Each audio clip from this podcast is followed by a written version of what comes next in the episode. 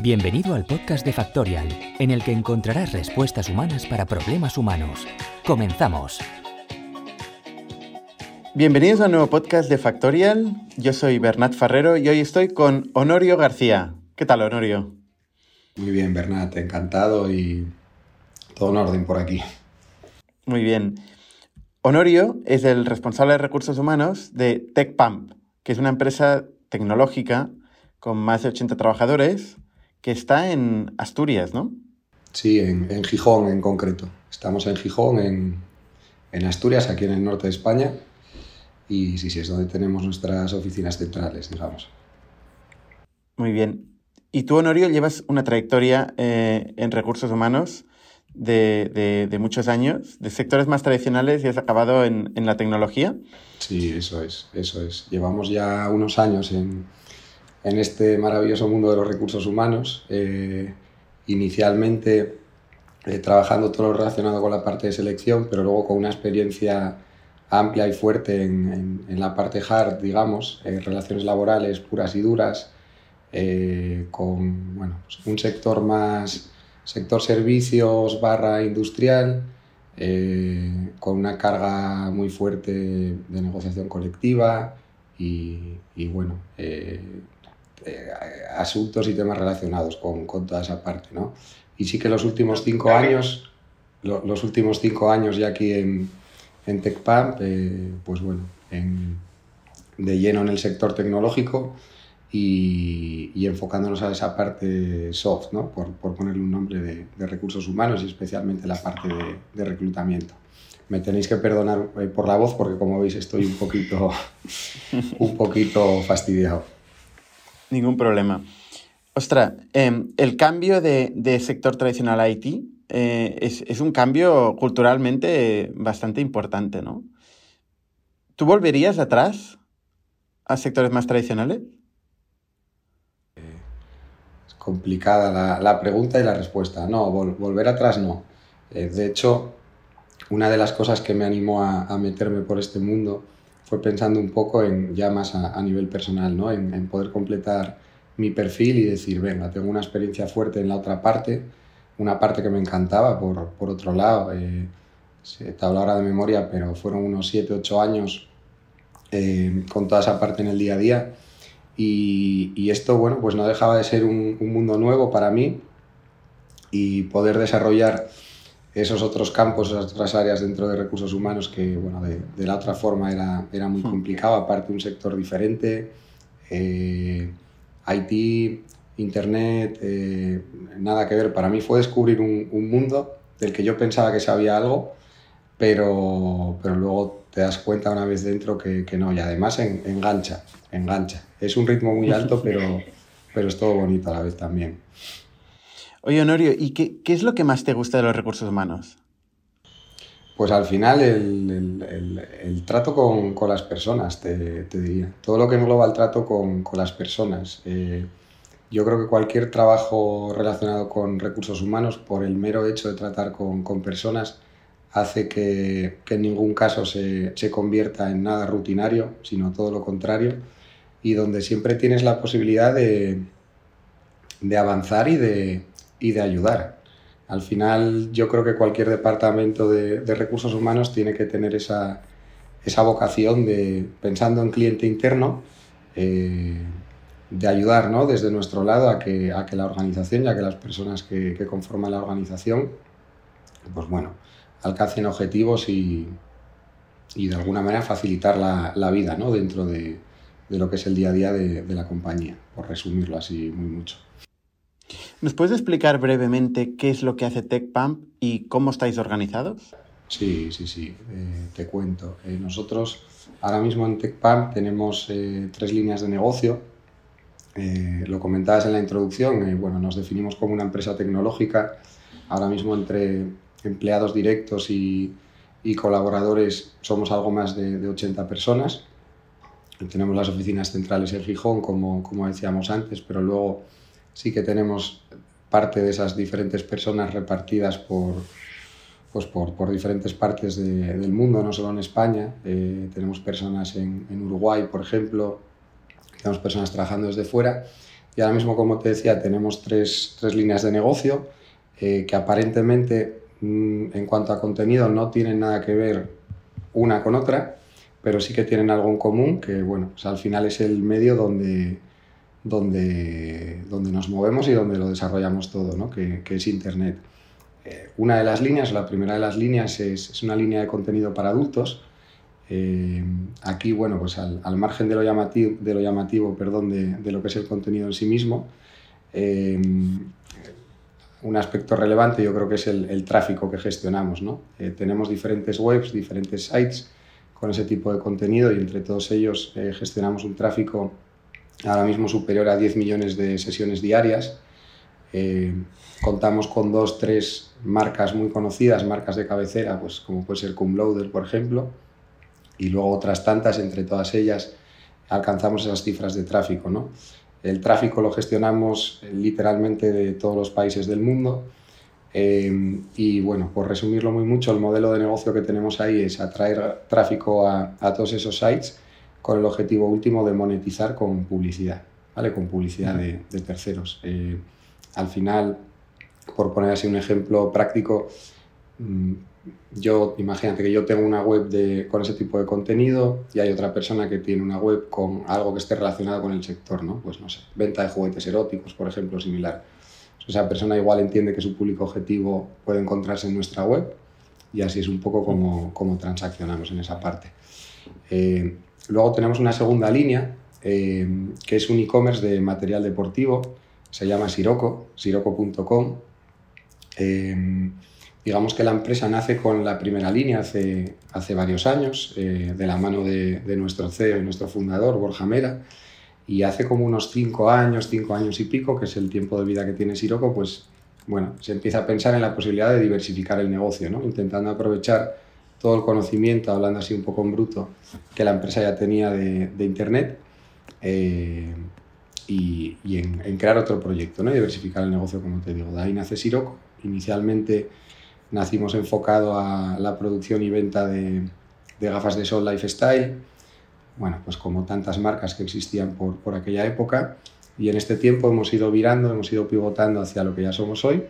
Estamos enfocados a, como te decía, material deportivo, en concreto cada vez más eh, parte textil, y enfocados a su vez a tres, cuatro grupos de deportes, eh, que los agrupamos en ciclismo, fitness, snow y luego la parte de lifestyle y estamos sobre todo a día de hoy muy bien posicionados en, en lo que es el bloque de, ciclismo. Eh, vendemos maillots, culottes, accesorios de todo tipo para la bici, por supuesto la parte de óptica no la hemos perdido con, con gafas técnicas que tenemos también. Y nada, hace poquito hemos empezado o hemos abierto la parte de fitness y la idea es intentar replicar un poco lo que, lo que hemos conseguido en la otra parte pues en, el, en el resto, ¿no? Eh, vendemos a, estamos vendiendo en 50 países, o sea, los, es un poco la, la, vocación de los proyectos es internacional, al igual que en la otra parte. Y, y es importante también remarcar ahí que, bueno, que, que, todo el producto es propio, el diseño es propio, el desarrollo es propio, lo que es la producción como tal la, la tenemos fuera, pero bueno, eh, el resto de procesos los, los hacemos todos desde aquí, desde, desde la casa. Y luego nada, la tercera línea que nos queda es un portal de vídeos que se llama Tokivideo, tokivideo.com, una plataforma de vídeos en, en, bueno, que tiene, pues para entendernos, un funcionamiento similar a lo que puede ser YouTube, que, que todos conocemos. Pues es un site donde permitimos a cualquier usuario que se pueda registrar, que pueda tener su perfil propio y a partir de ahí que, que pueda subir y manejar contenido. ¿no? Te puedes encontrar contenido de, de todo tipo, en este caso hablamos de, de contenido blanco, mainstream, para todos los públicos y el modelo de negocio es un, poco similar con sus particulares, pero bueno, muy, muy similar a, a, lo que hacemos en la parte adulta. ¿no? Intentamos generar tráfico y monetizar ese tráfico con, con publicidad. Y así de manera muy resumida, o eso he intentado al menos, es, es un poco lo que, lo que tenemos a nivel de negocio. ¿Cómo estamos organizados? Que creo que me preguntabas también. Eh. Sí, eso te iba a preguntar. ¿Cómo, ¿Cómo os organizáis entre estas tres líneas de negocio? ¿Qué tipo de perfiles tenéis? Sí, al, al final eh, prácticamente casi todos los perfiles que tenemos son perfiles IT. Eh, la estructura que tenemos es relativamente sencilla. Eh, está nuestro CEO, luego tenemos diferentes equipos cada equipo cuenta con, con, una figura o con un manager que aquí, bueno, pues le hemos puesto el nombre de, director. Y según esos equipos van ganando en, en entidad, eh, esa figura de, del director pues viene siendo apoyada por, por otra que hemos denominado Team Leader. Equipos, eh, pues como te decía, prácticamente el 100% perfiles IT. Tenemos un equipo de desarrollo web, de, developers, un equipo de diseño que, que, se divide a su vez en, tres áreas, digamos, la parte de front, que, que la tenemos integrada por ahí, diseño de producto enfocado a la parte de Siroco y, lo que llamamos también eh, la parte de, campañas, que al final está enfocado a Siroco también y, está pensado para cubrir todas las necesidades gráficas que tengamos en, en esa parte a, cualquier nivel. Y esto es un ejemplo que podemos extrapolar al, resto de equipos. O sea, al final eh, podemos dividir en equipos que son específicos para alguno de los tres proyectos grandes o las tres líneas de negocio que antes comentábamos, específicos, o luego equipos más transversales, ¿no? Por ejemplo, el, el de desarrollo, pues es transversal a cualquier línea de negocio que podamos tener en TechPan. Eh, y luego, como te decía antes, el de diseño de producto, por ejemplo, es específico para Siroco. Eh, otro ejemplo de estos equipos más específicos, contenidos adulto, contenidos Toki Video, marketing Siroco, eh, customer service en Siroco. Tenéis gentes de contenido también. Sí, sí, sí, sí, sí, sí, sí. ¿Y de atención al cliente? Eso es, eso es. En, en, este caso enfocado fundamentalmente a la parte de Siroco, sí que para los sites de adulto también tenemos una, una pequeña parte que, que, se ocupa de eso, pero el grueso eh, está enfocado a, a, la parte de Siroco. Al final, eh, bueno, en ese proyecto en concreto le, le, damos mucha importancia o le intentamos dar mucha importancia a, a toda la parte de atención al cliente y, y tenemos una inversión fuerte hecha por ahí, sí. O sea, de, la, de, los ochenta y pico eh, trabajadores, ¿cuántos serían IT y cuántos serían otras funciones? La mitad, más o menos. Y, eh, más de la mitad, te diría. Aquí a lo mejor entraríamos en el debate, ¿no? De qué consideramos IT a lo mejor puro y duro, pero, pero te, diría, te diría que más de la mitad. Al final piensa que eso, eh, tenemos desarrolladores web, tenemos diseñadores web, Mm. Eh, tenemos un equipo muy potente de marketing digital, eh, enfocados por un lado una parte solo a Siroco, otra parte solo a monetización adulto, otra parte solo monetización Toki Video. Eh, luego sí que tenemos dos equipos de, contenidos, eh, o tres mejor dicho, uno enfocado a Siroco, otro enfocado a Toki Video otro enfocado a, a la parte de adulto también. Equipo de marketing específico de Siroco. Sí, uh -huh. quizás te, te, diría un 60-70%, una cosa así, por cifrarlo. Entendido. Y en vuestro caso, el COVID a nivel de negocio os ha ayudado eh, por la parte de e-commerce y, y, en general el consumo de contenido sí. en Internet, ¿no? Sí, suena, su, suena mal, pues suena mal porque ya ves todo, todo lo que ha traído el COVID en general, pero lo que es a nivel de negocio sí que sí que nos ha ayudado porque pensando, pues por ejemplo, eh, nuestra línea de contenido adulto, al final son webs, eh, pues la gente con el primer confinamiento y bueno, con, con, las restricciones luego ya siguientes y estar más tiempo en casa y demás, pues es algo que para esa parte de negocio viene bien. Eh, luego Siroco, Siroco es un e-commerce, eh, ya veis la línea También. generalizada que ha habido con todos los e-commerce, pero es que además en el caso de Siroco es un e-commerce que está orientado a deporte y de, deporte al aire libre, como puede ser el, el, ciclismo y luego la parte de lifestyle con las gafas de sol y demás. Eh, ha habido un boom, ha habido un boom con todo eso. En nuestro caso además se ha unido, es como que se ha formado la, la tormenta perfecta, ¿no? Eh, es como que han explotado en positivo una serie de, de, acciones y de trabajos que veníamos haciendo desde hace un tiempo, se ha juntado todo y, y la verdad que el último año ha sido muy bueno, muy bueno, muy bueno. Y en Tokio todo lo mismo. Y a nivel organizativo, ¿cómo habéis gestionado la, el cambio eh, de la situación? O sea, ¿habéis, ¿habéis mandado a todo el mundo a trabajar en remoto o trabajáis en la oficina? Nosotros, eh, antes de, de, que ocurriera todo esto, antes del primer confinamiento forzado, digamos, eh, ya teníamos cultura de trabajo en remoto dentro de la empresa, eh, porque de, de, esas ochenta y tantas personas que te comento, unas 15, 16 ya trabajaban en remoto full time. Y luego el resto de personas que estábamos en las oficinas, eh, teníamos establecido trabajar cuatro días en oficina y luego la posibilidad de trabajar un día desde, desde casa o bueno, trabajar en remoto, ¿no? desde donde cada uno quisiera. Eh, ya estábamos pensando en la posibilidad de darle una vuelta a eso y, y, ampliar a lo mejor de un día a dos o bueno, darle una vuelta en general. ¿Y qué pasó? Pues que de un día para otro nos tuvimos que ir todos para casa, como, como, en, como en tantos sitios, como en todos en general. Y en realidad eh, lo que vimos es que a nivel operativo no nos supuso absolutamente nada. Eh, a nivel de comunicación interna ya trabajábamos con Slack. Eh, al final esto no dejaba de ser, pues bueno, em, coger cada uno su equipo, montarlo en casa. Ahí ya, pues bueno, dependiendo de la situación de cada uno, eh, personal, familiar, etcétera, pues la incomodidad a lo mejor a veces de tener a lo mejor un espacio bien habilitado en casa que te bueno, pues permitiera poder trabajar con comodidad, etcétera. Y lo que vimos durante todo ese primer tiempo fue eso, que a nivel operativo no nos resentíamos absolutamente para nada. Eh, el primer confinamiento duró, si no me equivoco, hasta mayo, más o menos. Marzo, abril, mayo del, año pasado. Nosotros reabrimos la oficina en el mes de junio y ahí ya hicimos un cambio de torna. O sea, lo que, lo que establecimos fue, vamos a trabajar, a seguir trabajando todos por defecto desde casa eh, y vamos a dar la posibilidad a quien quiera venir a la oficina que venga cuando quiera. Eh, ¿Que hay una persona que quiere venir todos los días? Genial, tienes un puesto garantizado. ¿Que hay una persona que quiere venir un día sí, un día no? Genial. Eh, ¿Que hay una persona que quiere venir un día cada dos semanas? Perfecto. Establecimos un ¿Cómo, ¿Cómo, gestionáis el espacio, la reserva del espacio? Sí, establecimos un procedimiento pequeño, un poco rudimentario, pues tirando de, de, un Excel, de una hoja Excel inicialmente. Luego eso ya se desarrolló un poquito más gracias a los compañeros, eh, donde nada, lo que pedíamos era preavisar con 24 horas de antelación.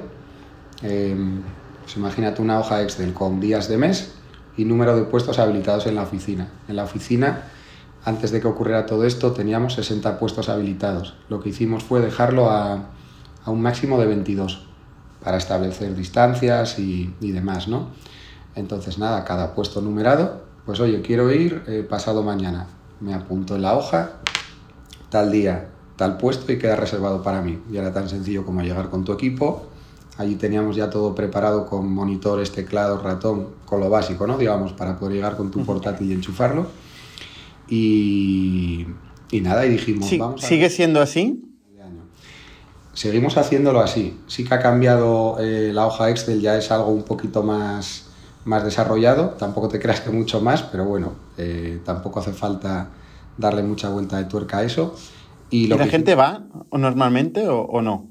No, lo que, lo que nos hemos encontrado es que, pues mira, de 60 personas que íbamos normalmente por allí, eh, en el día a día están yendo cuatro o cinco personas, todos los días, todos los días, cuatro o cinco. Eh, llevamos todo este tiempo monitorizando, entre comillas, a ver si realmente esto sigue funcionando, queremos verlo en el tiempo, ¿no? Queremos ver en el tiempo y en una situación un poquito más normal, porque ahora todavía no deja de ser una situación extraña con todo lo que envuelve al COVID, la incertidumbre y demás. Eh, el feedback es muy positivo en general, y de aquí a unos meses pues vamos a intentar tomar una decisión y decir, venga, ¿cómo quedamos a partir de ahora? Van a ir los tiros muy parecido a, a cómo estamos en realidad. Desde la parte de recursos humanos yo veo una cosa, no sé si es particularidad de esta empresa o, o no, o es generalizado, y es que incluso eh, tenemos la, la, sensa la sensación, incluso la certeza, que en el día a día se genera menos ruido estando cada uno en, en remoto se genera menos ruido, es como que las personas estamos más centradas en lo puramente operativo y las cosas van saliendo muy bien. ¿Qué es lo que pasa por otro lado? Que se pierde la parte humana, que a lo mejor nosotros somos los que más lo vemos y otras personas a lo mejor no dan tanta importancia. Y ahí sí que creo que es donde hay que darle una vuelta de tuerca y pensar cómo quedamos a futuro. ¿no?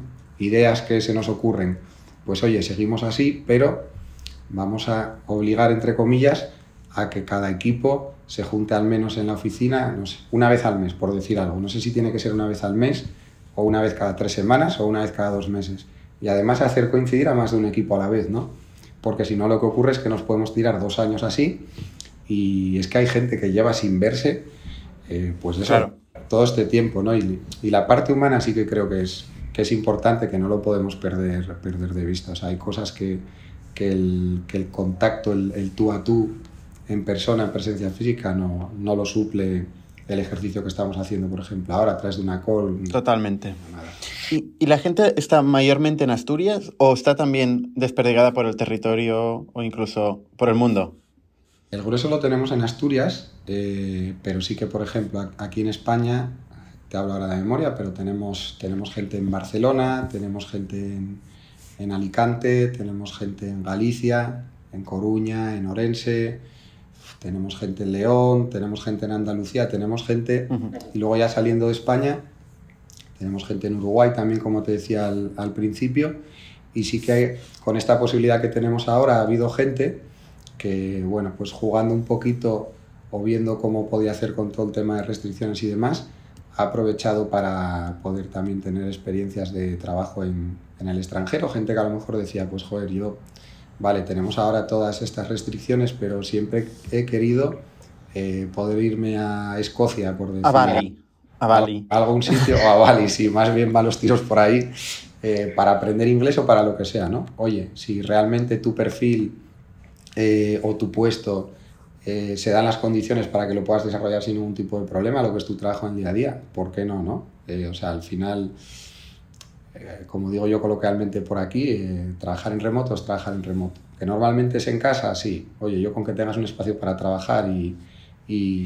Hay de todo de, de, esto, ¿no? Hay de todo. Ves, gente que tiene como la piscina de fondo y dices, a ver, está bien, pero no sé si se puede trabajar desde la piscina, ¿no? Yo creo que va, con la, va mucho con la persona y aquí sí que también da, da para debate o daría para debate porque yo creo que directamente hay personas que no, que no estamos programadas, entre comillas, para trabajar en remoto. Hay gente que, que le cuesta y que se ve diferencia realmente de, de, rendimiento y demás y hasta, o sea, re reconocido por, por ellos mismos, ¿no? O, o, por ellas mismas. Y hay gente que no, que todo lo contrario. Eh, que está encantado en su cueva con, con sus cosas, sin nadie sí. que le moleste. En, en Haití es, es, bastante más habitual. En ventas, por ejemplo, pues es muy difícil. Hay, hay, depende de, efectivamente de, del área, ¿no? Y me pregunto, ¿cómo trabajáis con otra zona horaria, con el equipo de Uruguay? ¿Asíncronamente, con Slack? Sí, a ver, eh, aquí la verdad que tiramos mucho de Slack y con la gente con la que tenemos diferencia horaria, hablamos de Uruguay, hablamos de Argentina también, sí que lo que intentamos es que durante unas horas determinadas al día estén conectados. Viene a ser más o menos, porque la diferencia horaria depende, con esos países depende de la época del año, pero está en torno siempre a 4 o 5 horas, una cosa así. Hay veces que hasta baja un poquito y lo que intentamos es que en, en momentos que cada manager considera críticos para el día a día, eh, pues estén conectados, ¿no? Eh, es una ventaja y es una desventaja tener, por lo menos desde nuestra experiencia, tener personas a, contra, a contrahorario, como, como digo yo. Al final, a lo mejor en un momento dado, pues no los tienes disponibles con el resto del equipo, pero por otro lado también te permite avanzar cuando aquí estamos todos desconectados o, estamos, o estamos apagados. ¿no? Mismamente estoy pensando en el, en el equipo de desarrollo, pues aquí, por ejemplo, tienen la... Bueno, trabajamos con metodologías ágiles un poquito adaptadas a, nuestro día a día, con Scrum principalmente. Entonces, por ejemplo, para todas las dailies, eh, pues están. Y para la, retro a final de semana, pues están también. Es un poco lo, más crítico en, el caso de estas personas. Y a partir de ahí, pues bueno, ya, se organizan, sobre todo tirando, tirando de Slack, sí, como decías antes. Has, has mencionado que estáis creciendo, ¿no? Eh, estáis reclutando mucho. ¿Cómo, cómo encontráis desarrolladores? ¿Qué, ¿Qué, hacéis para diferenciaros en este mundo donde es una guerra encontrar un desarrollador? Buena desarrollador. No lo sé, no lo sé cómo, cómo los estamos encontrando. ¿Es un milagro cada, cada uno que encontráis? La verdad es que está.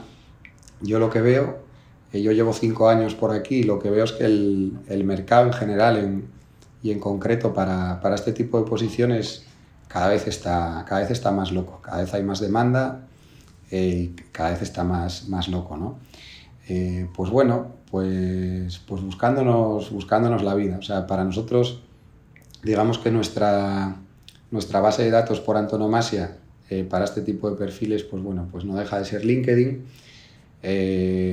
Es muy raro mm, que pues una aplicación directa a alguna de las ofertas que podamos ir publicando eh, dé luego una candidatura con la que puedas ir avanzando y al final contrates y demás. Entonces, bueno, pues lo que nos queda es ir llamando a la puerta de cada uno eh, y haciendo más esa labor de, headhunting, ¿no? Lo que nos encontramos es eh, pues que, bueno, que los desarrolladores ahora mismo, cualquiera, yo creo que a diario recibe cientos, cientos y cientos de mensajes de headhunters y, recruiters un poco para lo mismo y, y, está, está todo saturado. Entonces es labor de pico y pala todos los días, de manera interna, pico y pala, pico y pala, pico y pala. Interno, ¿eh? Lo hacéis interno. Sí, pero luego sí que puntualmente, eh, para determinados casos, nos apoyamos en, en servicios de headhunting. Eh, en este caso, más que irnos normalmente a, a, firmas más bien grandes y reconocidas, solemos ir más a un sistema de headhunting de, de boutique, como digo yo, pues, eh, que bueno, que al final te da más, yo creo que tiene sus ventajas, te da más, más cercanía, más entendimiento, más agilidad hmm. eh, y bueno, solemos trabajar con una persona y ya estará la verdad que, que estamos contentos, pero sí, está, está un poco loco el, el mercado, la verdad. Entonces, dices que picáis puertas, o sea, hacéis sourcing, contactáis en LinkedIn muchos desarrolladores eh, y, y, alguno de ellos responde y, y luego, ¿cómo lo convencéis para que entre a trabajar con vosotros? Y lo, lo que intentamos siempre es, eh, bueno, pues evidentemente explicar lo que hacemos y, y, poner en valor todo lo que nosotros creemos que podemos aportar a, a esa persona, ¿no? Eh, hablando de cualquier perfil en, en, general, pues oye, siempre intentamos eh, poner sobre la mesa todos los atractivos que puede tener la empresa a nivel de proyectos, que creo que en general son proyectos atractivos, eh, súper actuales y sobre todo con mucha posibilidad de, de, escalabilidad ¿no? o, de, o, de, ser escalables. Eh, todos ellos, los, los, tres, no dejan de estar o de moverse en Internet con sus cosas positivas y sus cosas a lo mejor negativas entre comillas. Eh, me refiero, estoy pensando a la volatilidad y todo lo referente a cambios que conlleva cualquier proyecto que esté que estemos desarrollando o que se esté desarrollando en Internet. De hecho, una de las, de las skills o de las competencias que nosotros intentamos detectar siempre, por lo general para la mayoría de los puestos, es precisamente, son dos en realidad.